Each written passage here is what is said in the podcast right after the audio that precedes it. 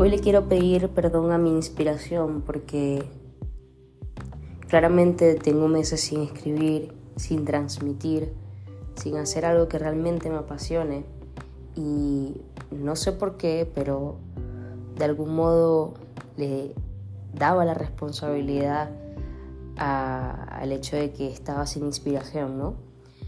Luego de pensar un poco y de oír algunos podcasts, de leer algunos libros, descubro que la inspiración no es algo que simplemente te fluye así, no más.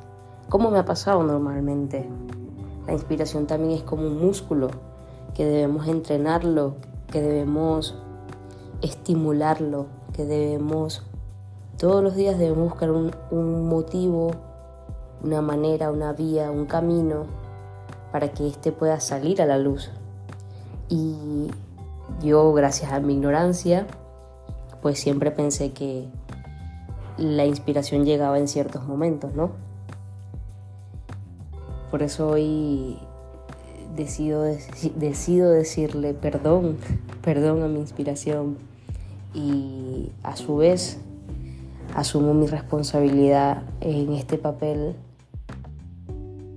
dándome cuenta que esto es lo que amo hacer y que si quiero ser fiel a mí misma, debo seguir haciendo eh, aquello que mi alma me grita, ¿no?